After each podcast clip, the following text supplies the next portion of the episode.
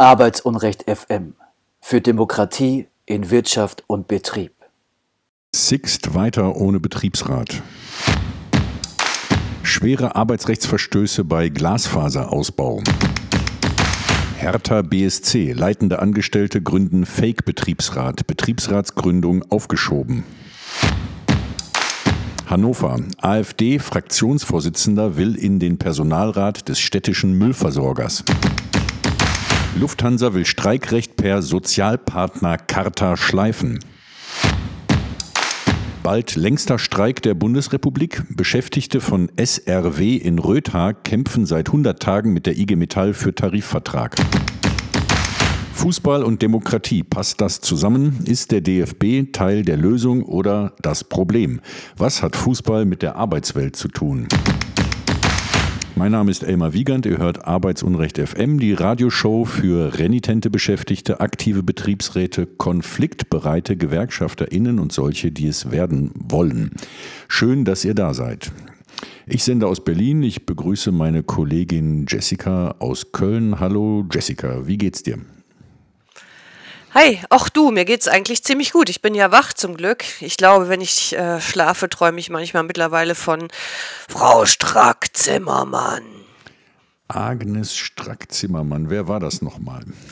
Ja, es ist eine wirklich böse, kleine, alte Dame, wie sie aus den schlimmsten Märchen einen bis in die tiefsten Albträume verfolgen könnte. Eine äh, Lobbyistin äh, vom Militär in den Bundestag gesandt und mir träumt immer, sie hätte so ein ganz entsetzlich buntes T-Shirt an mit einem riesigen Tauruskopf drauf und da stände sogar irgendwie sowas wie gemeinsam bis zum Sieg. Also abgedreht und wirklich schlimm. Naja, ich hoffe, dass diese Albträume bald vorbeigehen. Ja, Taurus sind so äh, Hightech-Raketen, die äh, gefordert werden von den Leuten, die noch nicht die Atombombe werfen wollen, aber jetzt also ähm, alles äh, um die, für die Ostfront tun, ja. Also das sozusagen, ist eigentlich nicht unser Thema. Wir beschäftigen naja. uns mit Arbeitsrecht in Deutschland. Naja. Äh, äh was gibt es denn bei dir Neues?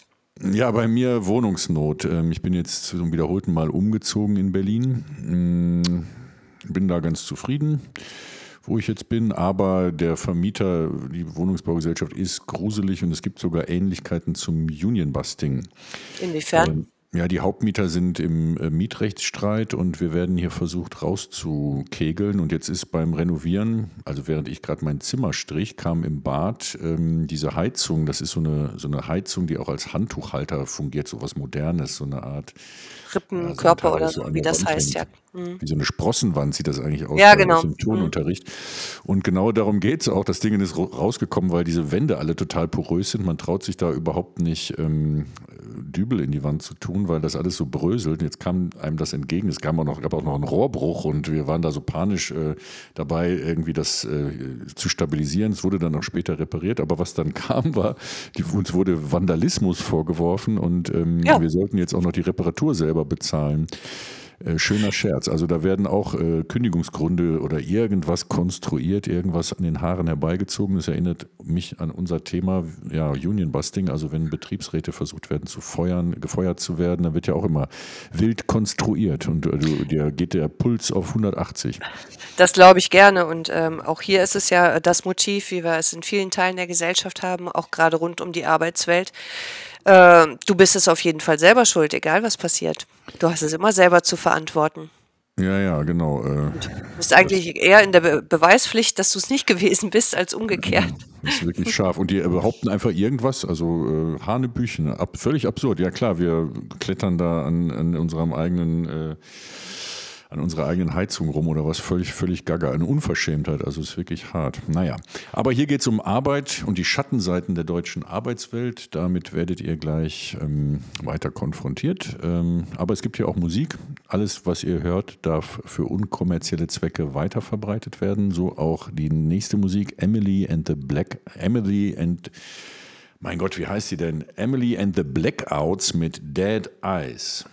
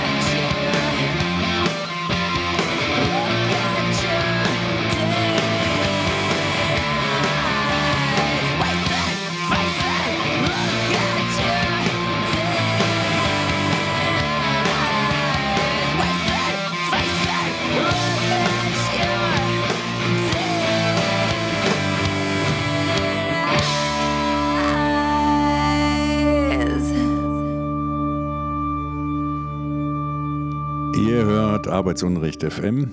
Ein beherrschendes Thema dieses Tages ist äh, das Schicksal von Julian Assange. Und ich muss sagen, dass ich mich so ein bisschen schlecht fühle. Wir haben, ähm, ich habe mich wollte mich immer einklinken in die Kampagne für die Freilassung von Julian Assange, habe das aber nicht gemacht, nicht geschafft. Ähm, dabei ähm, ist es ein Vorbild von mir gewesen und auch immer noch, zusammen mit äh, Edward Snowden. Ist fast so alt wie ich, also ist 52, ich bin 54, aber der rottet jetzt seit zehn Jahren in der ecuadorianischen Botschaft und in, unter gruseligen Bedingungen äh, in so einem Hochsicherheitsgefängnis in Belmarsch. vor sich hin. Mhm. Äh, ja, und ich fühle mich ein bisschen schlecht, dass ich nichts getan habe. Ich äh, fühle auf jeden Fall mit ihm. Ich weiß nicht, ob das irgendwem nützt. Ähm, ja, wie siehst du die, wie, wie, wie geht dir das ähm, rein? Ähm, ähm, naja, mal, also es hat ja mit unserer Arbeit extrem viel zu tun, weil es natürlich um das Thema Pressefreiheit geht, die unbedingt geschützt werden muss, auch wenn es den USA nicht so gut gefällt. Ich habe äh, in einem Beitrag vom Guardian aus 2021 heute Morgen noch gelesen, dass man sogar tatsächlich überlegt hat, ihn gezielt zu töten. Das muss man sich mal vorstellen. Uns wird hier die USA immer verkauft als das Land der großen Freiheit und natürlich auch der großen Meinungsfreiheit, was ja angeblich ein unheimlicher Unterschied wäre zu dem, äh, was in anderen Ländern der Welt passiert. Ja, und dann ähm, ist das die Realität, die sich hinter dieser verrotteten Fassade verbirgt. Ich ähm, bin ziemlich ängstlich, was diesen, äh, dass diese laufenden Anhörungen angeht, weil ich fürchte, dass die Briten durchaus in der Lage sind, einfach mal wieder genau die falsche Entscheidung zu treffen. Die Briten. Ja, die Briten. also hier geht es jetzt, glaube ich, um ein hohes britisches äh, Gericht. Aber gut, vielleicht treffen die Briten auch äh, regelmäßig falsche Entscheidungen. Aber naja, keine Ahnung. Ähm, ja, ich äh, finde, äh, Julian Assange ist der Nawalny des Westens. Ja. Bei Nawalny, bei dem grausamen Tod von Nawalny, gibt es eine Riesenwelle aus Anteilnahme und Empörung, wie ich finde, zu Recht. Auch wenn man sich trotzdem genauer angucken muss, wofür dieser Nawalny eigentlich gestanden hat. Aber egal, so etwas hat niemand verdient. Aber wenn äh, die USA und ihre Verbündeten die Briten Assange misshandeln, dann regt sich weit weniger Gefühl, beziehungsweise äh, es ist dann auch Zynismus oder von Verbrecher ist die Rede oder so. Dabei geht es für alle, die journalistisch arbeiten, für alle Whistleblower, für alle, die die Meinungsfreiheit hochhalten, um extrem vieles. Wir haben hier einen Fall vorliegen, der mh, historische Vergleiche nicht zu scheuen braucht, der in einer Reihe steht mit Joe Hill Sacco und Vanzetti, den Black Panthers oder Abu Mumia Jamal, also Leuten, die alle in den USA hingerichtet wurden äh, aus falschen äh, und mit falschen Vorwürfen, mit äh, Frame-ups und so weiter. Und ja, das ist Isolationsfolter, was da passiert. Zu nennen wäre auch noch Chelsea Manning. Ähm, ja. Äh, also meine, das ist ein wichtiges Verfahren, egal wie es ausgeht. Und ähm, es ist meines Erachtens schon ein großer Erfolg, dass es überhaupt gelungen ist, durch diese Medienblockade zu kommen, dass wir den Namen jetzt kennen, dass es eine Top-News geworden ist. Das ist auch äh, emsigen ähm, Streitern im Hintergrund, die da nicht locker gelassen haben, zu verdanken, die auch auf parlamentarischer Ebene gewirkt haben, aber auch vor der US-Botschaft in Berlin äh, wöchentlich gestanden haben. Ich habe es leider nicht geschafft, mich da einzuklinken und ich ähm, bitte um Verzeihung. Ja. Ich meine, dass es eben auch gerade diese äh, Doppelstandards sind, äh, die äh, den Menschen tatsächlich de, äh, auch so zu schaffen machen. Ähm, der, derselbe Vorgang wird unterschiedlich bewertet. Mal sind es Terroristen, mal sind es Freiheitskämpfer, mal ist es ein Verbrecher, mal ist es ein Held. Ähm, das ist äh, gerade, wo hier immer im Westen so viel mit dem Begriff Werte hantiert wird, absolut fatal, dass die willkürlich durcheinandergewürfelt werden und in Wirklichkeit eben überhaupt nicht existieren oder? Ja. Äh, wie heißt nochmal der andere Mann, durch den, du hast mir einen Post von Martin Sonneborn, dem wackeren EU-Parlamentarier, geschickt, der gesagt hat, wenn die fünfte Gewalt die Satire wenn die vierte Gewalt nicht mehr funktioniert, die Presse, dann muss die fünfte Gewalt diese Funktion übernehmen und er macht seit langem gar keine Satire mehr, sondern äh, Aufklärungsarbeit ja. im EU-Parlament. Ja. Also sensationeller Post. Aber wie hieß dieser Mann nochmal? Von dem hatte ich noch nie was gehört und das ist auch ein Skandal. Genau, das ist nämlich auch, auch äh, tatsächlich skandalös. Joshua Schulte, 35 Jahre alt, war Programmierer beim CIA gewesen und hat eben Daten an Wikileaks weitergegeben und wurde jetzt mit seinen 35 Jahren für diese Tat zu 40 Jahren Haft verurteilt. 40 Jahre in amerikanischen Gefängnissen. Und es ist nicht irgendeine Haft, sondern Isolationsfolter äh, Ja. in einem Raum, so wie Martin Sonneborn das beschreibt und wie ich mich erinnere. Vielleicht hast du es noch besser im Kopf, aber ohne, also im Keller, ohne äh, Ja, Licht und äh, die, ähm, ich, äh, ich habe ähm, nachgeschaut, weil Isolationshaft äh, in den USA äh, ist eine Sache, die betrifft 80.000 Gefangene dort. Und tatsächlich ist es so, dass die, denen im Grunde, ähm, also es sind, äh, es werden Löcher gegraben, du hast kein Fenster, kein Tageslicht und ähm, du bist völlig isoliert von der Außenwelt. In dem einen Fall äh, war sogar die Rede davon, dass man nur ähm, ähm, einmal die Woche raus kann für eine Stunde. Also das ist äh, vollkommen klar, dass das zur psych psychischen totalen Zersetzung führen muss. Wie soll es anders gehen? Das ist ja auch das Ziel der Maßnahme, denke ich. Äh, alle anderen Gefangenen in den USA, und das sind ja wohl fast eine Million, werden ja zur äh, Arbeit missbraucht. ähm, ja, das scheinen wahrscheinlich die zu sein, die, äh, ja, die man härter rannehmen will, als es im amerikanischen Knast sonst schon sowieso ohnehin üblich ist. Ja, das Land der, der Freien und Tapferen. Genau, hat die größte Bef Gefängnisbevölkerung der Welt und auch der Menschheitsgeschichte. Ich glaube, ein Prozent der Amerikaner leben in Gefängnissen, eine Million Leute. Im Vergleich dazu ähm, hat Deutschland 60.000 Gefangene. Das ist ziemlich wenig. Und das will ich diesen Leuten auch mal ins, hinter die Ohren schreiben, die immer noch mehr Gefängnisstrafen und noch härtere Strafen forderten. Ich saß neulich neben einem in der Kneipe, der hatte irgendwie offenbar auch Jura studiert oder ich glaube, der war, arbeitete auch bei der Staatsanwaltschaft, aber der forderte dann irgendwie körperliche Züchtigungen und Prügelstrafen und so. Also da gibt es auch gruselige Personen. Ähm, ich habe mich dann eingemischt. Manchmal stehe ich in der Kritik, weil ich zu, mich zu sehr einmische oder zu hart bin zu den Leuten. Äh, Zu diesem Kerl war ich, glaube ich, relativ moderat. Naja, egal. Jetzt spielen wir noch mal ein bisschen Musik und dann kümmern wir uns um unser ureigenes Thema, nämlich Union Busting, also die gezielte Bekämpfung von Betriebsräten und gewerkschaftlicher Organisierung. Du möchtest noch was sagen? Ja, sehr schön. Ich freue mich drauf. Ich habe eine Menge Nachrichten zusammengestellt. Okay. Jetzt kommen die Snake Oil Salesmen. Snake Oil ist, glaube ich, so ein, so ein falsches Öl. Das sind so Leute, die im Wilden Westen den äh, Leuten irgendwie äh, Sachen als Öl verkauft haben, die gar kein Öl waren. Äh, die Snake Oil Salesmen mit Grains of Salt. future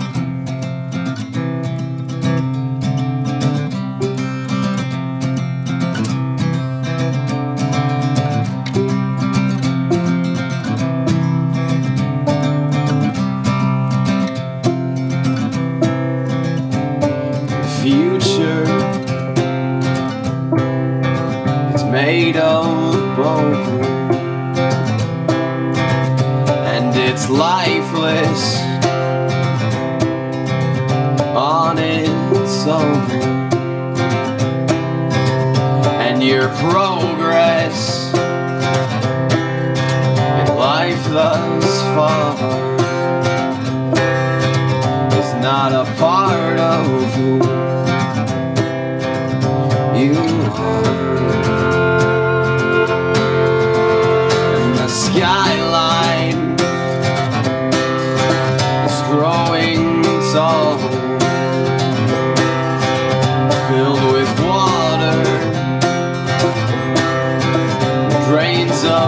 Of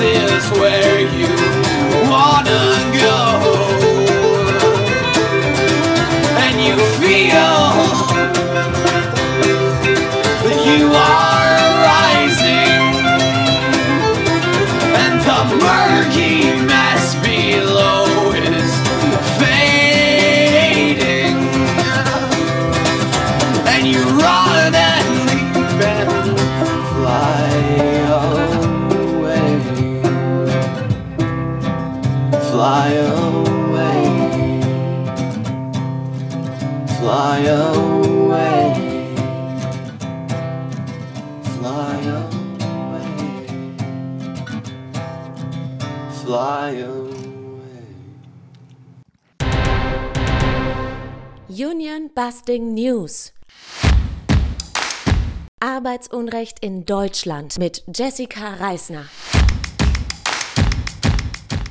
Stuttgart. Drei Angestellte des Autoverleihers Sixt wollten im September 2023 einen Betriebsrat gründen. Zeitgleich kündigte die Firma einer der Initiatorinnen. Dagegen wehrte sich die Frau mit einer Kündigungsschutzklage. Das Arbeitsgericht wies die Klage der Frau jedoch ab. Sie wird in Berufung gehen. Darüber berichtet die Tageszeitung Junge Welt. Mittlerweile kündigte das Management auch einer zweiten Stuttgarter Initiatorin der Betriebsratsgründung. Die Aktion gegen Arbeitsunrecht berichtet immer wieder über das krasse Vorgehen von Sixt gegen Beschäftigte, die ihre gesetzlich verbrieften Mitbestimmungsrechte wahrnehmen wollen. Zuletzt haben am Standort Düsseldorf Sixt-Mitarbeiterinnen einen Betriebsrat gründen wollen. Darauf folgten sechs Kündigungsversuche. Die Firma ließ sich von der Kanzlei Pusch-Walik vertreten. Selbst der Vorsitzende Richter Alexander Schneider vom Arbeitsgericht Düsseldorf bescheinigte dem Sixt-Geschäftsführer Dirk Hünten, dass seine Vorwürfe gegen die Betriebsratsgründerinnen fast schon an Wahn grenzten. Wir halten es für verheerend, wenn ein Rechtsstaat auf die Durchsetzung von Gesetzen wie dem Betriebsverfassungsgesetz verzichtet. Ein Rechtsstaat muss in der Lage sein, offensichtliche Lücken in der Gesetzgebung zügig zu schließen und den Schutz von Angestellten vor willkürlichen Nachstellungen und Sanktionen sicherzustellen. Viele Angestellte erleben die Arbeitswelt als demokratiefreie Zone, in der Unternehmer straffrei am Rande der Legalität und darüber hinaus agieren können. Das ist auf Dauer einfach nur gesellschaftszersetzend. Wenn auch ihr mehr Demokratie in Wirtschaft und Betrieb fordert, schließt euch uns an. Ihr findet uns unter www.arbeitsunrecht.de.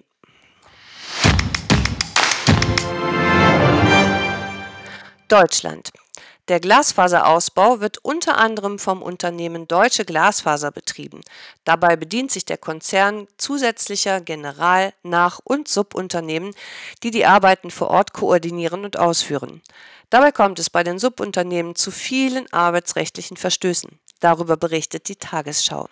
Die Palette der Verstöße reicht von Schwarzarbeit, illegaler Beschäftigung, Lohnprellerei, über 16 Stunden Arbeitstagen bis hin zu organisierter Kriminalität und Menschenhandel. Beteiligt sind Unternehmen beispielsweise aus Kroatien und Slowenien, die Arbeiter aus osteuropäischen Ländern für sich arbeiten lassen, ohne jedoch die versprochenen Leistungen wie zum Beispiel Krankenversicherung mitzuliefern.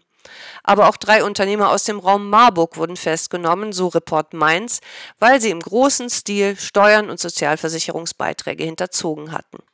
Bei einem weiteren Fall erzählt ein Bürgermeister sogar von hungernden Bauarbeitern. Für die Betroffenen ist es mitunter schwer oder unmöglich, zum Beispiel fehlende Löhne erfolgreich vor Gericht einzuklagen, denn oft wissen die Betroffenen nicht, wer der Auftraggeber ihres Arbeitgebers ist. Meldet der direkte Arbeitgeber Insolvenz an, könnten die geprellten Arbeitgeber sich an dessen Auftraggeber wenden, doch den kennen sie in der Regel nicht einmal. Da sich die Verstöße in der Glasfaserbranche häufen, stößt Frank Psirske, grüner Bundestagsabgeordneter und früherer Chef der Gewerkschaft Verdi, eine Sonderregelung Glasfaser vor. Damit könnten nur Generalunternehmen und solche Subunternehmen beauftragt werden, die nachweisen können, dass sie bei der SOKA Bau, der Sozialkasse der Bauwirtschaft, angemeldet sind. Dazu wäre eine Pflicht denkbar, wonach die Telekom-Anbieter regelmäßig alle Unternehmen in der Kette kontrollieren müssten, ob diese sich an die gesetzlichen Vorgaben halten. Die milliardenschweren Zuschüsse von Bund, Ländern und Kommunen für den Glasfaserausbau sollten, so Psirske, an Sozialstandards gekoppelt sein. Berlin. Angestellte des Zweitligisten Hertha BSC wollten einen Betriebsrat gründen. Stattdessen installierte die Geschäftsführung ein Fantasiegebilde namens Belegschaftsausschuss, das über keinerlei gesetzlich verbrieften Rechte verfügt. Darüber berichtet die Tageszeitung Neues Deutschland. Zum Hintergrund. Mit dem Abstieg aus der ersten Liga kam einigen der rund 300 Beschäftigten des Vereins Hertha BSC im Frühjahr 2023 der Gedanke, dass ein Betriebsrat nützlich sein könnte. Denn mit dem Abstieg standen plötzlich auch 50 bis 60 Kündigungen im Raum. Ein Betriebsrat kann in so einem Fall einen Sozialplan verhandeln. Für die Kolleginnen und Kollegen bedeutet das in der Regel, dass sie zu wesentlich besseren Konditionen ausscheiden.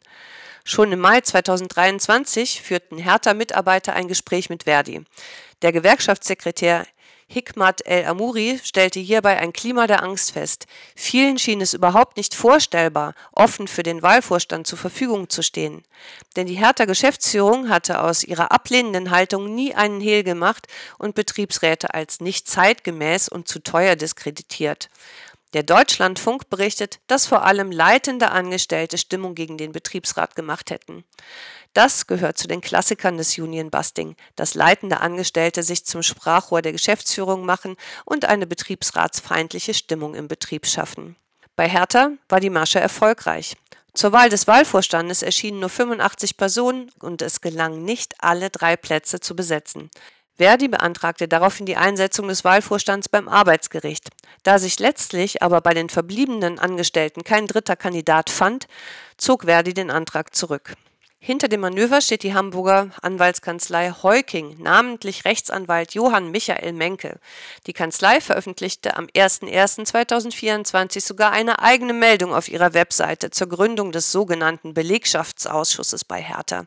Die Kanzlei vertritt nach eigenen Angaben Mandanten gegen Betriebsräte, Gewerkschaften und weitere Arbeitnehmervertretungen. Auch die Lösung einzelvertraglicher und kündigungsrechtlicher Fragen gehöre zum Repertoire. Auch für Hertha soll die Kanzlei Heuking schon etliche Kündigungen durchgesetzt haben, so ist auch der befürchtete Stellenabbau in großen Teilen bereits vollzogen. Ein Betriebsrat sollte dennoch gegründet werden.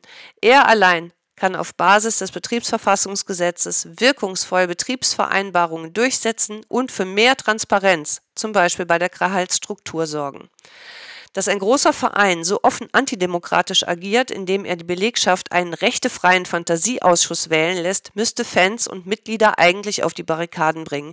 Deutlicher kann eine Vereinsführung ihre antidemokratische Grundhaltung nämlich gar nicht machen. Das Neue Deutschland zitiert den in Berlin praktizierenden Anwalt Klaus Stähle dazu, geht es um die Sicherheit der Belegschaft, ist es ratsam, sich von dem Vorhaben, einen Betriebsrat zu gründen, nicht abbringen zu lassen. Selbst wenn die größte Gründigungswelle schon vorbei ist, endet die Geschichte nicht notwendigerweise an diesem Punkt. Man weiß nie genau, wann ein nächster Einschnitt kommt.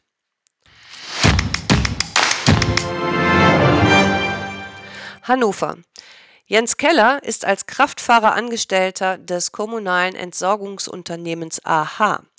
Er ist seit 14 Jahren Gewerkschaftsmitglied, Verdi-Vertrauensmann und gleichzeitig Fraktionsvorsitzender der AfD im Rat der Stadt Hannover. Nun ist er auch Kandidat für die Personalratswahlen beim kommunalen Entsorger. Darüber berichtet die Süddeutsche Zeitung.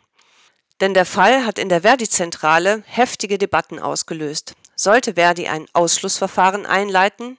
Manche erhoffen sich davon eine juristische Erklärung, andere befürchten ein Scheitern und damit ein fatales Signal. Einen bindenden Unvereinbarkeitsbeschluss, der eine Gewerkschaftsmitgliedschaft bei gleichzeitiger AfD-Mitgliedschaft ausschließt, gibt es bislang überhaupt nur bei der Eisenbahnergewerkschaft EVG und der Polizeigewerkschaft GdP. Die Eisenbahngewerkschaft EVG hat auf Basis des Unvereinbarkeitsbeschlusses bereits zwei erfolgreiche Ausschussverfahren durchgeführt. Ansonsten sind diese Ausschlussverfahren aus Gewerkschaften schwierig. Dafür müssen Äußerungen oder Verhaltensweisen nachgewiesen werden, die sich konkret gegen die Ziele und Werte der Gewerkschaft richten.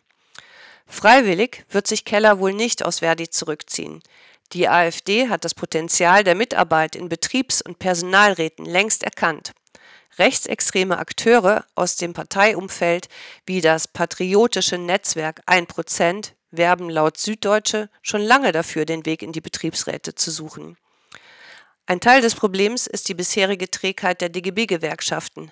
Statt verbaler Distanzierung von rechts bräuchte es eine durchdringende Verbesserung der Situation der Beschäftigten, weit über die Fragen von Tarifverhandlungen und Betriebsratsgründungen hinaus. Das sieht man auch innerhalb des DGB so und will nun auf eine neue Drei-Säulen-Strategie setzen. Die beinhaltet die Elemente Wertekommunikation, Dialog mit jenen, die nach rechts neigen, aber noch nicht gefestigt sind und Einsatz für soziale Sicherheit, so Michael Fischer, Leiter des Bereichs Politik und Planung bei Verdi.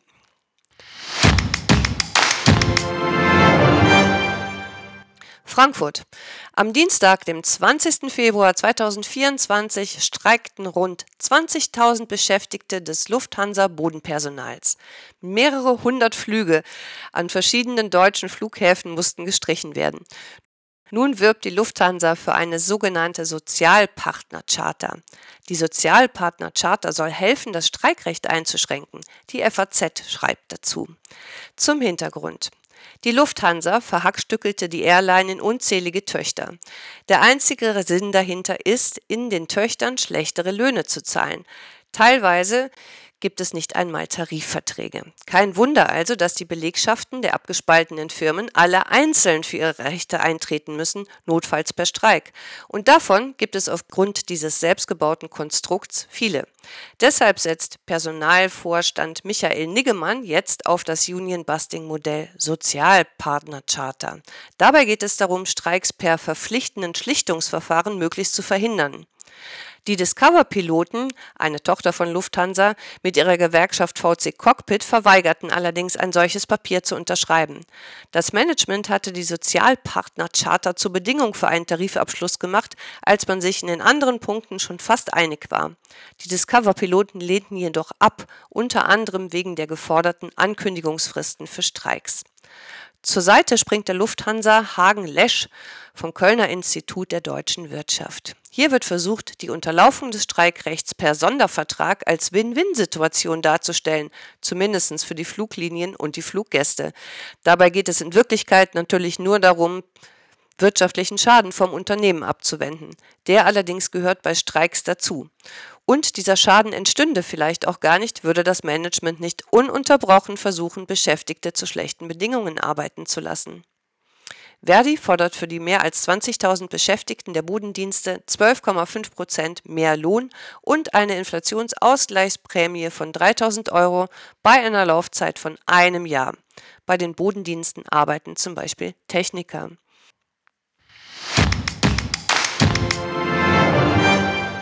Landkreis Leipzig. Die Beschäftigten des Schrott- und Recyclingbetriebes SRW in Röther streiken bereits seit über 100 Tagen. Ihr Streik begann am 8. November 2023. Bald könnte das der längste Streik der deutschen Geschichte werden. Denn noch immer gibt es keine Gespräche zwischen Gewerkschaft und Unternehmensleitung. Das berichtet die Tagesschau. Die Schrottwerker fordern eine 38-Stunden-Woche, 8% mehr Lohn und einen Tarifvertrag. Ihr Arbeitgeber, die SRW Metal Float, gehört einem chinesischen Investor. Bei SRW Metal Float werden im Dreischichtensystem am Fließband Metalle sortiert. Die Arbeit ist körperlich belastend. Am Monatsende kommt trotz Schicht für viele nicht mehr als rund 2000 Euro, gelegentlich mit Zuschlägen raus. Die Kollegen waren aber auch schon unzufrieden, bevor das Unternehmen dem chinesischen Investor Shihu Environmental Group gehörte. Auch der deutsche Vorbesitzer, das baden-württembergische Familienunternehmen Scholz aus Essingen, zahlte nämlich keinen Tarif und deutlich schlechter als bei den Angestellten im Westen.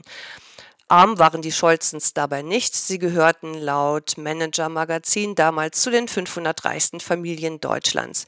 Dafür waren sie aber echte Antidemokraten, denn der Versuch einer Betriebsratsgründung scheiterte auch hier am Widerstand der Besitzer. 2016 erfolgte dann die Übernahme durch die Chiho Environmental Group. Firmensitz dieser neuen Besitzer ist die Steuervermeidungsoase Cayman Islands. Bis heute erhalten die Beschäftigten weniger als 14 Euro Stundenlohn. Der Lohnabstand zu den Westkollegen beträgt immerhin noch rund 600 Euro. Thomas Müller, SRW Metal Float Standortgeschäftsführer ohne eigene Entscheidungskompetenz zur Sache, sagte der FAZ, ein Tarifvertrag sei für die Firma nicht kompromissfähig. Nur noch wenige Tage, dann haben die Kolleginnen und Kollegen vor Ort den deutschen Streikrekord gebrochen. Der längste Streik bisher dauerte 114 Tage. Mit ihm setzten 1956 Arbeiterinnen die Lohnfortzahlung im Krankheitsfall durch. Die hatten bis dahin nur Angestellte erhalten. Diesen Rekord würden die Kolleginnen und Kollegen in Rötha am 29. Februar 2024 brechen. Wir senden solidarische Grüße und hoffen, dass die Firma SAW Metal Float endlich einlegt. Wir meinen, zum Tarifvertrag müsste es auch noch eine große Entschädigungszahlung geben für all die Jahre der Beschäftigung mit einem so riesigen Lohnabstand zu den Kollegen im Westen. Union Busting News. Arbeitsunrecht in Deutschland. Arbeitsunrecht FM. Unabhängige Berichte aus der Arbeitswelt. Unterstützen Sie uns als Fördermitglied. Alle Infos unter www.arbeitsunrecht.de. Ja, ähm, sehr interessant. Wir reden über einzelne Aspekte nach etwas Musik. Jetzt kommt Blind Lemon Jefferson mit Easy Rider Blues. tell me where my rider gone. Tell me where my easy rider gone. My white women always in the wrong. The easy rider died on the road. And the easy rider died on the road. I'm poor boy, yeah, they got nowhere to go. Soon's gonna be the time that a woman don't need no man. Well, it's gonna be the time a woman don't need no man. Say, baby, shut your mouth and don't be raising can. I ain't I like no cool at all? There I don't no cool at all. The cool cola funny, everybody says it cannot go. I went to the depot. I mean, it was the depot, set my suitcase down. The blues would take me and tears come rolling down. The woman I love, must be out of town. The woman I love, man, she's out of town. Left me this morning with a face that trouble found. I had a gal across town to go shave all the time. I got a gal across town to shave all the time. Said if you don't quit coaching, you're gonna lose your mind. I brown, what's the matter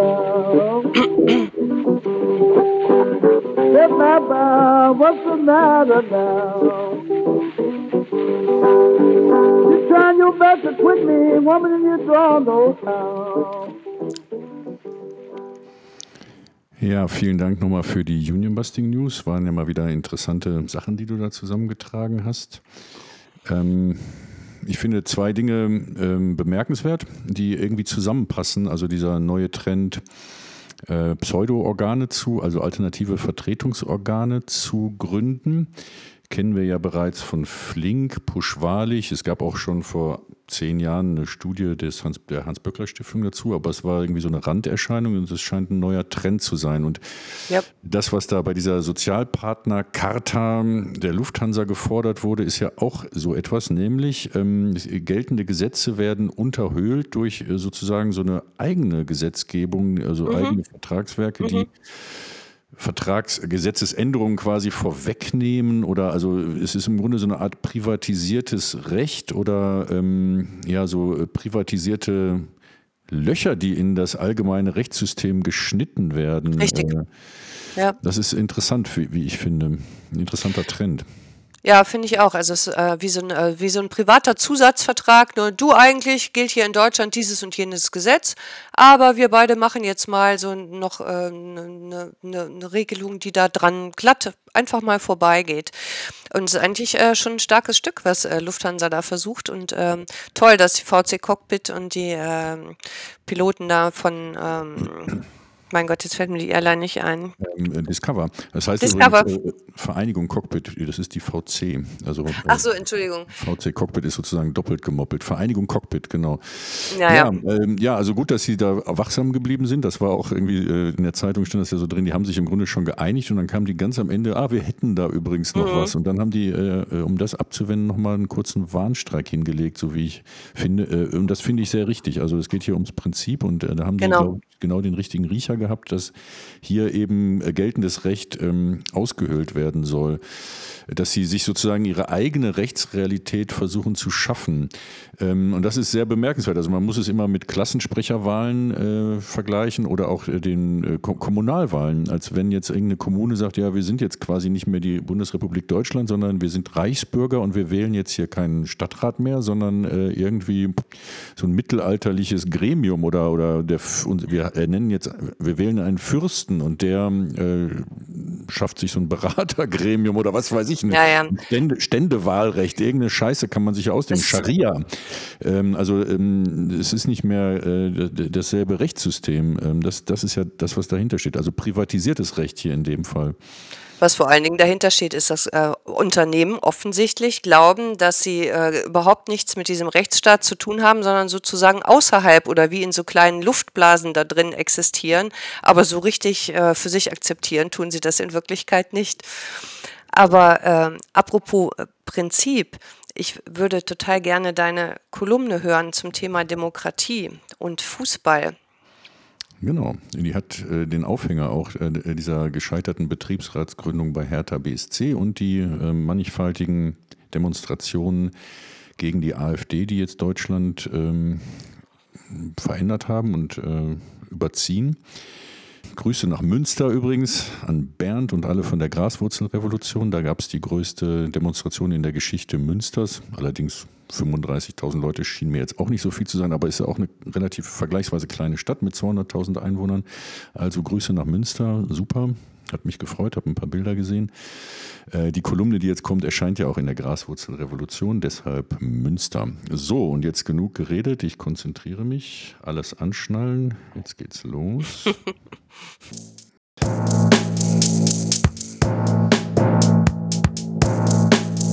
So süß wie Maschinenöl.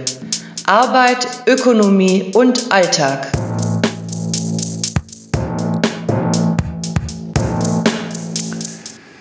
Fußball und Demokratie oder kein Betriebsrat bei Hertha BSC. Es gibt keine Neutralität mehr auf der Welt. Du musst entweder Teil der Lösung sein oder du wirst Teil des Problems, soll der Informationsminister der Black Panther Party Eldridge Cleaver Ende der 1960er gesagt haben. Der Deutsche Fußballbund DFB ist eher Teil des Problems. Ab Mitte Januar 2024 rollte eine Welle von Demonstrationen und Großdemonstrationen durch Deutschland, die sich gegen Rechtsextremismus und für die Demokratie einsetzten. Der DFB wollte als größter Fußballverband der Welt und staatstragende Säule nicht abseits stehen oder zumindest ein bisschen auf der richtigen Seite. Man schickte die Vizepräsidentin Celia Šašić vor, die als Afrodeutsche merkwürdigerweise für Vielfalt und Toleranz zuständig ist. Wer in ihrem Statement nach dem Wort Demokratie sucht, wird die alte griechische Idee dort ebenso wenig finden wie im Leitbild des Verbandes DFB. Warum auch? Der 1900 im Kaiserreich gegründete Deutsche Fußballverband ist schließlich 18 Jahre älter als die deutsche Demokratie, die 1918 durch eine Revolution zustande kam, und der DFB kam auch stets ohne Demokratie gut zu Rande. Allerdings fördere der Fußball Teilhabe und Zugehörigkeit. Menschen mit familiärer Einwanderungsgeschichte seien eine Bereicherung, von der alle profitieren könnten. Wo andere mit populistischen Gedanken spalten, bringt der Fußball zusammen. Verklemmter geht es kaum. Welche anderen? Die AfD bleibt unerwähnt, Rassismus ebenso, dazu halbgares Geschwafel. Zitat, wo populistische Gedanken spalten. Zitat Ende. Populismus ist es, dem Wahlvolk falsche Versprechungen zu machen und vorzugaukeln, was es hören will, um nachher etwas anderes zu tun oder gar das Gegenteil. Helmut Kohls Versprechen von blühenden Landschaften und der nachfolgende Kahlschlag der DDR durch die Treuhand war ein Musterbeispiel für Populismus. Ebenso Gerhard Schröders Agenda 2010. Nicht populistische Gedanken sind das Problem, sondern der Widerspruch aus populistischen Reden und Taten. Der Populismus der Regierungsparteien hat der AfD den Boden bereitet. Die Faschisten Bernd Höcke und Martin Sellner sind Volksverhetzer, aber eher keine Populisten, denn sie meinen es bitter ernst. Auf der anderen Seite ist populäre Politik noch lange kein Populismus, aber das ist wahrscheinlich zu kompliziert für die meisten Journalisten im Lande. Was hat der Fußball mit der Arbeitswelt zu tun? Laut Verdi gibt es nur in sechs der 36 Vereine der ersten und zweiten Bundesliga einen Betriebsrat. Den Anfang machte der glorreiche FC St. Pauli im Jahr 2002. Inzwischen gehören der VfL Wolfsburg, Schalke 04, HSV und BVB zur wirtschaftsdemokratischen Elite des deutschen Profifußballs.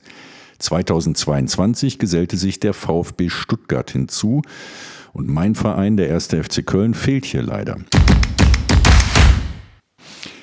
Profivereine sind mittelständische Unternehmen mit 50 bis zu 500 abhängig Beschäftigten. Doch ihre symbolische Bedeutung ist weitaus größer als ihre Jahresumsätze. Die liegen zwischen 12 Millionen beim 1. FC Magdeburg und 626 Millionen beim FC Bayern im Jahr 2022. Beim Fußballgucken und beim intensiven Austausch der Fans über die Geschicke ihres Vereins geschieht eine spielerische, exemplarische Verarbeitung der Arbeitswelt, des Betriebs und seines wirtschaftlichen Umfelds. Der Verein steht als Sinnbild für die eigene Firma, die Mannschaft ist das Kollegium, die Tabelle ist der Aktienkurs, ein Abstieg der Bankrott. Demokratie in Wirtschaft und Betrieb muss auch im deutschen Fußball erst noch erkämpft werden. Im Januar 2024 scheiterte eine Betriebsratsgründung bei Hertha BSC. Die Wirtschaftskanzlei Heuking installierte stattdessen im Auftrag des Managements ein rechtlich unverbindliches alternatives Vertretungsorgan namens Belegschaftsausschuss. Man darf getrost davon ausgehen, dass die 300-köpfige Belegschaft der wirtschaftlich am Abgrund taumelnden Hertha zuvor intensiv mit Zuckerbrot und Peitsche bearbeitet wurde. Wer sich fragt, warum der Glaube an die Demokratie in Deutschland schwindet, findet im Fußball viele Antworten. Ein undemokratischer Geist durchzieht alle Ebenen. Dass ein Mannschaftskapitän in Deutschland zumeist vom Trainer bestimmt wird, mag vielleicht noch angehen. Aber er könnte auch gewählt werden. Dass ein Mannschaftsrat nicht gewählt, sondern vom Trainer handverlesen wird, ist hingegen indiskutabel. Dass Red Bull Leipzig als angeblicher Fußballverein nur 20 stimmberechtigte Mitglieder hat, ist absurd. Das sieht jeder. Aber auch die Auslagerung von Profiabteilungen in Aktiengesellschaften oder ähnliche Konstrukte dienen nur dazu, den Profibetrieb demokratischer Kontrolle durch die Mitglieder zu entziehen. Auch hier ist Schalke 04 ein Bollwerk. Die Fans wehren sich seit Jahren erfolgreich gegen die Ausgliederung ihrer ersten Mannschaft aus dem Verein. Im Januar und Februar 2024 brachten aktive Fans den Profifußball gezielt zum Stillstand, indem sie Tennisbälle, Schokotaler und andere Dinge aufs Feld warfen. Sie forderten, dass eine korrupte, intransparente Abstimmung wiederholt wurde. Die abgekartete Abstimmung am 11. Dezember 2023 machte den Einstieg von aggressiven Finanzinvestoren in die Bundesliga-Vermarktung möglich. Warum abgekartet? Der Hannover 96 Mäzen Martin Kind soll gegen das klare Mandat seines Vereins insgeheim für den Verkauf von Vermarktungsrechten an einen Investor gestimmt haben. Die Sabotage der Fans zeigte Wirkung. Die Finanzhyäne Blackstone verabschiedete sich aus den Verhandlungen und der Präsident des VfB Stuttgart meinte, unser Verständnis von Demokratie, auch im Fußball, sollte sein, die Mehrheit entscheidet. Klaus Vogt forderte deshalb, im Sinne der Demokratie und im Sinne unseres Fußballs eine erneute, transparente Abstimmung aller 36 Vereine in der DFL. Fußball und Demokratie in einem Atemzug. Es geht doch.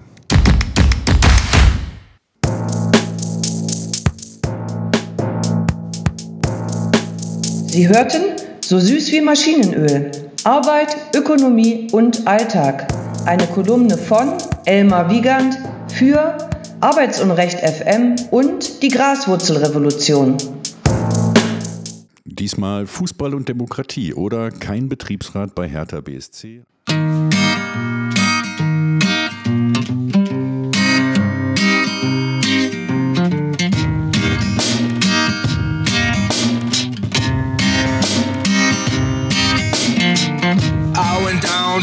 Chicago. I didn't know where else to go. I was paid to shoot a man. I just shot him and then I ran. I didn't even get the money I owed. I turned around and took to the road. I've been wandering to and fro and made my way to Chicago. I see the fire of the barrel and bullets fly like an arrow. I see the trouble in the poor man's eyes. I see his soul take to the skies.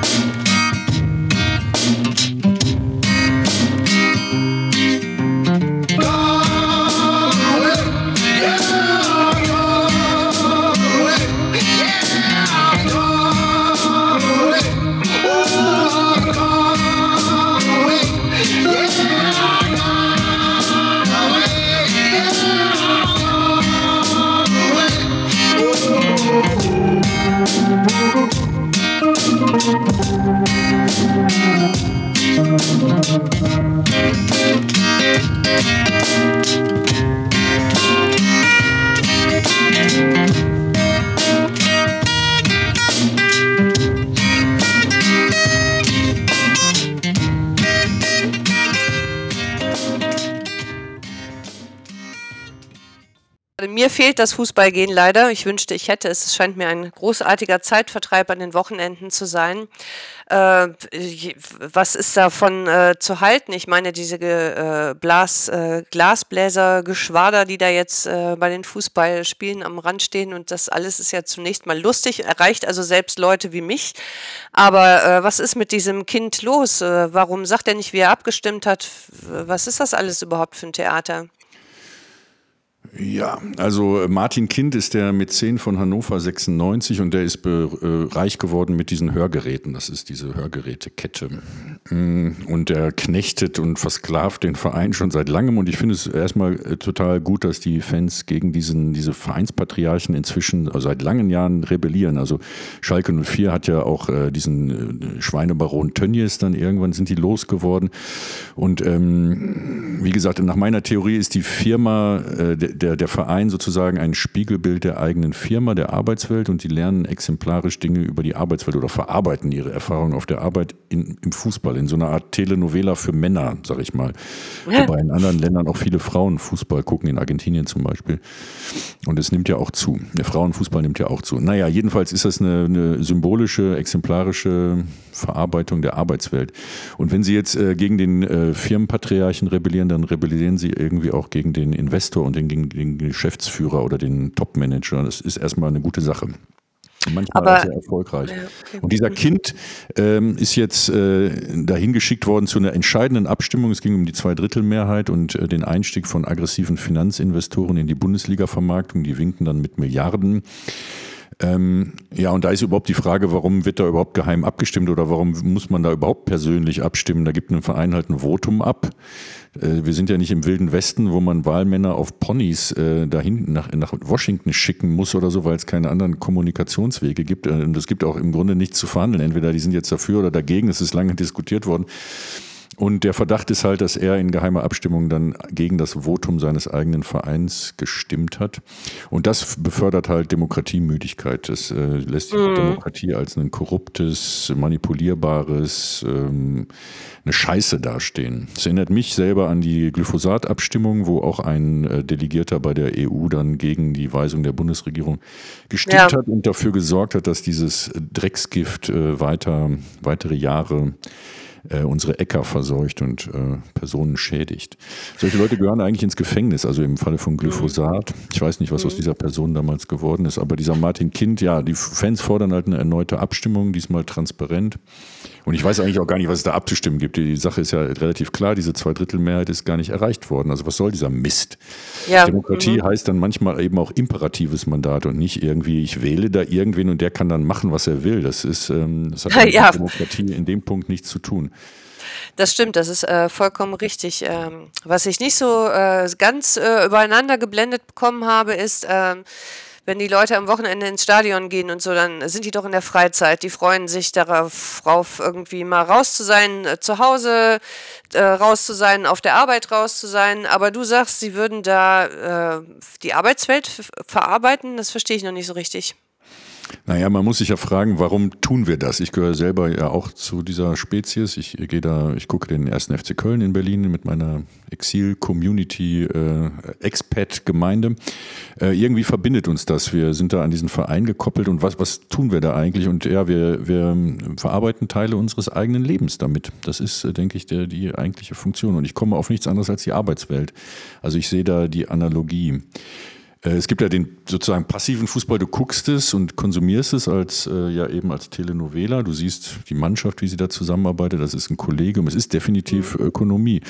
Äh, der Fußball ist groß geworden mit äh, der englischen Industrie, also englische Bahnarbeiter haben die, haben, äh, die dann äh, Eisenbahnen gebaut haben auf der ganzen Welt, haben den Fußball dann quasi nach Südamerika gebracht oder in andere Länder.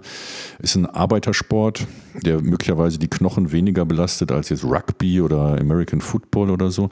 Man lernt beim Fußball auch für die Arbeitswelt jetzt beim aktiven Spielen äh, so eine Art Schwarmintelligenz, also nicht nur Befehl und Gehorsam, sondern auch eigenaktiv zu handeln, aber sich gleichzeitig einzufügen in ein taktisches Konzept und so weiter. Äh, aber beim, beim Gucken selber äh, verarbeitest du die Arbeitswelt. Das ist meine Theorie. Und deshalb halte ich es auch für wichtig, exemplarisch diesen Fußball zu demokratisieren. Im Grunde spiegelt sich ja die mangelnde Durchdringung der deutschen Arbeitswelt von Betriebsräten in der DFL jetzt, sechs von 36 Vereinen nur. Ähm, das ist einfach zu wenig. Und wenn jetzt der DFB sich Ja. hinstellt und dem, für die Demokratie streiten will, dann soll er verdammt nochmal in einem eigenen Haus mal anfangen damit. Und zwar auf den verschiedensten Ebenen, ja. Dass ein Mannschaftsrat vom Trainer bestimmt wird, hat mich schon als kleiner Junge gestört, weil ich stellvertretender Klassensprecher war. Und das ist ja so, als, als wenn der Lehrer den Klassensprecher bestimmt, ist ja lächerlich. Naja, also es äh, klingt so sehr danach, weißt du, hier wie bei dem Soziologen Kotthoff, äh, Betriebsräte der untersten Stufe, die sind einfach nur dazu da, äh, als äh, Bügel äh, der Geschäftsführung böse Entscheidungen und so weiter nach unten in die Belegschaft zu tragen. Ähm, ja, fertig. Ein Betriebsrat muss da sein für die Beschäftigten. Ich glaube, damals Ja. war auch ein Grund, warum dann irgendwann Tönnies gefallen ist, dass sie dann auch diesen allseits total beliebten, also eine Vereinsikone, den Busfahrer geschasst haben irgendwie. Ach, Und ich glaube, da hat sich dann, ich bin mir aber nicht ganz sicher, das müssen wir nochmal nachrecherchieren, dann auch diese Betriebsratsinitiative gegründet und da fing dann an, das ganze Gebilde zu zerbröseln, weil dieser Busfahrer, das war so die gute Seele des Vereins, der wurde dann irgendwie vom Hof gejagt und dann äh, stieg der Verein auch ab. Also die, die, das ist dann alles äh, in sich zusammengebrochen. Vielleicht hat die Betriebsratsgründung auch damit zu tun, das weiß ich aber nicht genau, müsste man mal recherchieren. Ja, und der VfB Stuttgart hat den Betriebsrat letztes Jahr gegründet und jetzt ist der Verein wie Phönix aus der Asche gestiegen, spielen Ach. fantastischen Fußball. Also das könnte man im Grunde auch noch als positives Beispiel sehen, dass da also dann äh, irgendwie so ein Zusammenhalt gefördert wurde. Ja. Ähm, das ist nämlich nicht ganz unwichtig. Also diese Leute, die hinter Natürlich. den Kulissen arbeiten, Zeugwart, Fußball, Platzwart, äh, äh, Busfahrer und so, das ist äh, extrem wichtig. Aber jetzt neigt sich unsere Sendung dem Ende zu. Schaltet wieder ein am 6. März, abonniert uns auf Spotify, ähm, werdet Vereinsmitglied, unterstützt uns dabei, was wir hier machen. Arbeitsunrecht.de ist unsere Sendung und du sagst jetzt noch einen Satz. Ah, jetzt ist vorbei. Ciao. Tschüss. Nina come running, screaming and crying. You know you mistreat me, woman. Now you're off my mind. Go on. Papa got your places filled. And I can't be worried. I'm climbing on top of the hill. When I tried to love you, you wouldn't pay me no mind. You could spend my dollars like you spend my dimes. On. Papa got your places filled. And I can't be worried. I'm climbing on top of the hill. I told you long time ago that you had to reap everything you sow. Reap on. Papa got your places filled. Then I can't be worried. I'm climbing on top of the hill.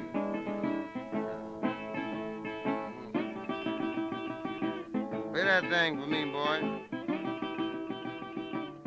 I'm gonna try to sing it best I can.